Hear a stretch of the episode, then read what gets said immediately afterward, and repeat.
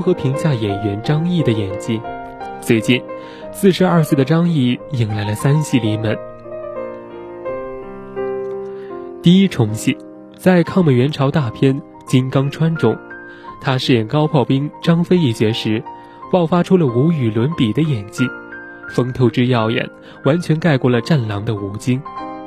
第二重戏，张译成为继吴京、黄渤、杜江。沈腾和邓超之后，第六位中国票房百亿先生，与王宝强、刘昊然、杜江、欧豪、徐峥共同组成了百亿票房俱乐部。第三重戏，由张译主演的《八佰》，经过两年多的等待，终于定档八月二十一号。该片曾被认为是这几年最优秀的战争片。疫情当道，影视圈极度困难。为什么偏偏是张译脱颖而出，逆袭成为金字塔尖的爆款影星？经过仔细考虑，我得出了以下的结论：从二零一八年起，实力派演员开启逆袭流量鲜肉之路。最近几年，在国内电影圈掀起一股流量当道的热潮，微博粉丝几千万，一条微博几十万评论是标配。饭圈的粉丝们疯狂地玩起了这出捧爱豆的养成类游戏，申请 N 个社交网络账户，组成做数据的团队，刷评论数，吹起爱豆人气貌似很高这个大气球。鹿晗的一条微博曾创下了破一亿评论数的吉尼斯世界纪录。为了让金主爸爸开心，爱豆一旦接到广告。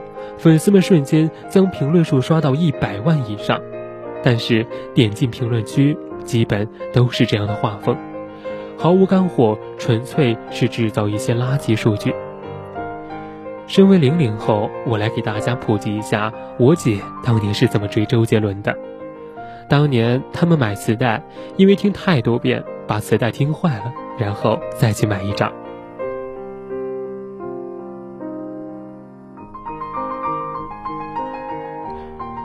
又听坏了，就去买正版 CD 了。二零一六年，流量小鲜肉到达事业顶峰，鹿晗与井柏然主演的《盗墓笔记》豆瓣四点九分，票房却突破十亿。此时的张译正努力地从一名电视剧演员转型为电影咖，与细皮嫩肉、浓眉大眼的小鲜肉相比，张译长着一张并不讨喜的驴脸。三角眼、细长脸、蒜鼻子，长相实在不够精致，连喜欢他的影迷都说：“张译呢，丑帅丑帅的。”然而，正是这样一张平平无奇的脸，却奉上了戏比天大的神演技。二零一四年，在陈可辛《亲爱的》中，张译正式开启了百亿票房先生的进阶之路。面对黄渤、郝蕾这样的演技派影星，张译一开口就将观众的注意力完全吸了过去。他一边喝酒，一边痛苦地倾诉儿子失踪那天的事，说到最伤心处，情不自禁地哼起秦腔，把手指上的残酒舔掉，然后欲哭无泪。之后，在黄渤找到儿子的庆功酒上。身为整个寻找打拐孩子团体的领头人，张译当众宣布老婆怀孕了。原本热闹非凡的饭局突然如死寂一般宁静，因为这意味着他彻底放弃了寻找失踪儿子的信念。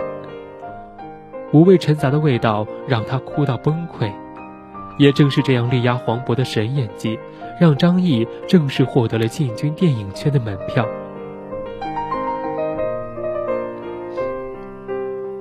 追凶者也》中，笨蛋杀手董小凤，既承包了笑点，又露出了五星杀手的凶狠无情。我不是潘金莲里饰演审判长贾聪明，人如其名，贾聪明，一股黑色幽默的味道。《绣春刀二》中，悲剧大 boss 陆文昭，抬头想要抚摸辛芷蕾的举动，十足的角色深度。亲爱的，三点四亿。追凶者也1.36亿，我不是潘金莲4.83亿，绣春刀二二点六六亿。三年的时间，张译完成了电影生涯的第一个十亿。进入到二零一八年以后，小鲜肉的流量气球被戳破了，这枚指针就是电影票房，真正考验让路人掏票钱的商业行为。四部票房十亿加大片的爆发，二零一八年春节档，港片导演林超贤相中张译，让他在《红海行动》中出演队长杨锐，负责蛟龙突击队的总指挥。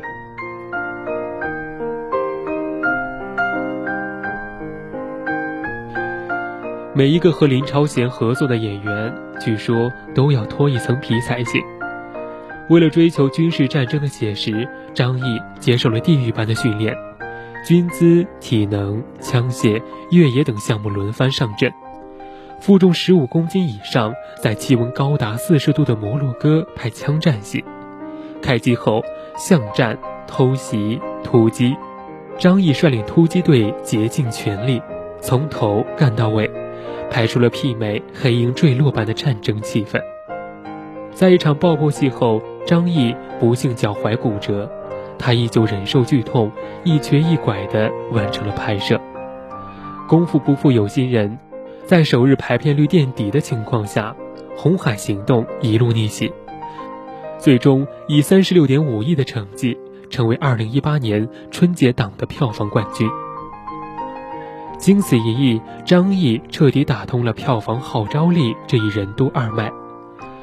他成为了通吃文戏演技和武戏荷尔蒙的超级影星。二零一九年国庆档，张译回归文戏，在斩获十点九亿的《攀登者》和破三十一亿的《我和我的祖国》中，奉上了自己的精湛演技。《攀登者》中，张译饰演的曲松林是一位有瑕疵的英雄。一九六零年，因为丢失摄影机，导致登顶珠峰的影像资料没有记录下来。为此，他等待了整整十五年，憋着一股劲儿，希望国家登山队一九七五年能再次登顶。在表演上，张译将曲松林身上的鲁莽和他对于登上珠峰、向世界证明中国的爱国激情全都表现了出来。在给新队员讲课的时候。曲松林为了充分提醒登珠峰的凶险，当众脱去袜子，露出了他被切掉的断掌。此时，他露出了一种得意的笑容，一个笑将人物的内心密码表现得淋漓尽致。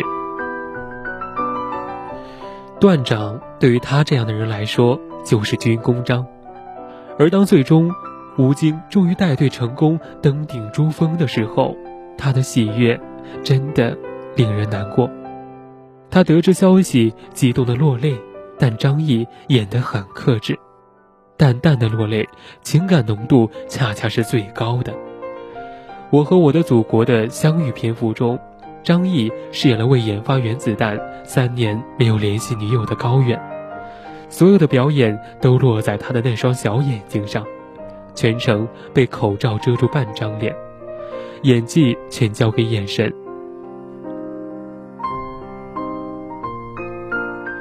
在公车上遇到恋人，被认出来，内疚、委屈、难过、无奈，都化作眼神中的回避和闪躲。直到原子弹爆破成功的喜报在街上传开，他拿下口罩时的百感交集。一个如释重负的微笑，表明他牺牲美好青春的无悔。好演员就是这样，一个眼神，一个肢体动作，满满的都是戏。此时，张译参演电影的票房累积已经突破八十八亿，终于迎来了百亿时刻的最后一季，大卖三十一亿的八百。张译将贪生怕死的老算盘完全演出了人性的丑态。一个没有摸过枪的算账先生根本不想上阵杀敌，只想在乱世中偷奸耍滑，为了活命甚至不惜坑队友。随着战役进入高潮，几乎每个角色的眼神都变了，唯有老算盘依旧还是老样子。正当他想用乔装逃跑的时候，被欧豪饰演的端午逮住，被枪顶住脑袋，逃，老子一枪毙了你！老算盘立刻怂到跪地求饶，谈到了没过门的胖媳妇儿，自己的两根断指，恐惧、痛苦和求生欲。观众从老算盘身上看到了人性最怯懦的部分，因为贪生怕死，老算盘免不了挨打。管虎拍戏就来真的，一巴掌就是一巴掌，一脚就是一脚。张译毫无怨言，因为他清楚，只有这样被打，才能将老算盘的人性挣扎给拍出来。说到这里，肯定会有杠精跳出来说，《红海行动》里不露脸的战争群戏。八百，我和我的祖国，攀登者中，张译均是配角。这个百亿票房先生的含金量实在不够高。的确，这也是张译演了那么多爆款大片，始终无法真正实现出圈的核心原因。观众只认识大男主，终于，他等来了金刚川的男一号张飞。张译的神演技终于光芒万丈到所有人都无法忽视。在豆瓣点赞最高的短评中，清一色提到了他的名字。张译值一个影帝，我直说了，金鸡。众所周知，张译谁用谁爽，一直用一直爽。张译生动诠释如何拯救电影，张译是真的牛。张译饰演的张飞，奉上了整部《金刚川》的最燃爆的时刻。十几个人的高炮连，只剩下半截的张毅在坚守。没错，他的左手左腿全部被炮弹打掉。他用半截残躯将身边的玉米地浇上汽油，将自己所在的炮区做成熊熊燃烧的祭坛，吸引轰炸机飞过来。杀红眼的他死死地盯着美军战斗机，哼起了《三国演义》中的名诗：“长坂坡肩救赵云，喝退曹操百万军。”姓张名字非易德，万古流芳莽撞人。用尽全力嘶吼一声：“来吧！”用最后一发炮弹击落了美军战斗机，为好兄弟吴京报了仇。他的半截残躯最终被 B 二九轰炸机投下的炸弹烧成了灰烬，完美了护叶影片的英文名《牺牲》。在片场拍这场重头戏的时候。张译因为极度投入而导致缺氧，产生心愿，真的，真的是在用生命去演戏。金刚川一役对张译意义重大，因为他彻底证明了自己配得上商业巨制大男主的稀缺资源。接下来，在张艺谋的一秒钟和悬崖之上，他均是实打实的男一号。同样。由国师执导的抗美援朝最强狙击手电影《最冷的枪》，有消息称他拿下了男一号。若真的能实现，张译很有希望在明年前超越沈腾和邓超，与吴京和黄渤组成中国票房号召力最强的三人男团。那么多演员，为什么偏偏是张译脱颖而出？经常有电影明星会去影院做路演，他们都不约而同地提到，张译身上有一种在当今中国电影演员中罕见的优点：腹有诗书气自华。作为一名看了十年《铿锵三人行》的观众，如果你看过张译的专访，就会发现他特别会说话。这里的会说话，并非指他左右逢源、圆滑世故。说话滴水不漏之类的，而是你能感受到在多年的沉淀下那种富有诗书气自华的气质。名言典故信手拈来，古今中外侃侃而谈，表演门道滔滔不绝。难怪有记者评价张译不像个演员，更像个学者。哪怕再小的角色，张译都会在开拍前专门写小传。仔细研究每一幕应有的情绪状态，深度剖析剧本后，自己再加入剧本中没有写出来的动作和表情细节。很多影迷都知道，张译上次小规模出圈是因为他在知乎上的文笔。有一天，电视台在放我演的电视剧《我养猫》，当时我的猫大女儿布袋看到我竟然在电视机里面，十分吃惊。他小心翼翼地绕到电视机背面找了一圈，又看着屏幕，坐在我的脸上不停地挠。我知道，他也想解救电视人，但他其实不知道的是，天下所有的演员都不想被解救。我们喜欢在里面，我们热爱自己的工作，愿意成为各种各样的小人儿，在大大小小的方寸之间讲述各种各样的故事，尽我们最大的努力，把温暖和幸福稳稳地传递给所有人。这就是真实的张译。除了演戏，最喜欢的日常就是看书、写字，还有逗猫。二零零六年。为了拿到《士兵突击》中的史进一角，张译毛遂自荐，足足写了三千多字的自荐信给导演，最终拿下了这一角色。谁也没有想到，十四年后，张译成长为中国最具票房号召力的电影明星第五。张译是个好演员，这事大家都知道，但张译是个卖座演员吗？现在答案终于清楚了，是。二零一五年，流量为王的时代，有记者问张译：“对于现在娱乐圈只看脸、只重视流量的现象怎么看？”身为流量小鲜肉的反义词，张译的回答却同理心十足。人们看影视剧作品，有的人就想停留在视觉刺激，有的人就想追求精神愉悦。萝卜青菜各有所爱，我们不能因为有人只想追求视觉刺激，就认为人家错了。难道我们就都对吗？随着太多仰仗流量之名而催生的粗制滥造，彻底坏了口碑。从二零一九年开始，流量小鲜肉大幅度贬值，实力派的票房价值终于凸显。吴京、黄渤、沈腾、邓超、张译，每一位百亿票房先生都是靠真诚的扎根创作赢得观众的心。中国电影的流量时代彻底结束了。二零二零年开始，靠演技和实力来赚票房才是王道。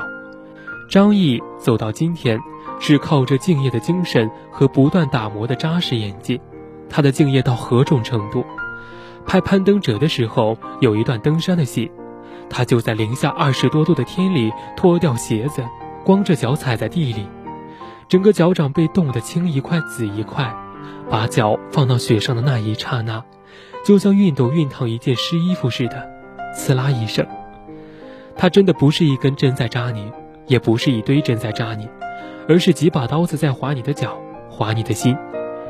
一开始的几秒钟还可以硬抗，超过十秒左右就不行了，站都站不住，只能咬牙坚持把戏拍完。我感谢表演这个行当，因为在导演喊咔之前，你是没有权利蹲下、躺下、卧倒、把脚离开雪面的。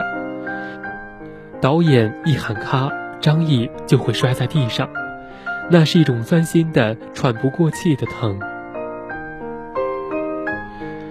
张译很感谢这段经历，他时刻提醒我，当一名好演员是如何的不容易。就像《攀登者》里面的方五洲和曲松林们，要想登顶，除了全力以赴，别无他途。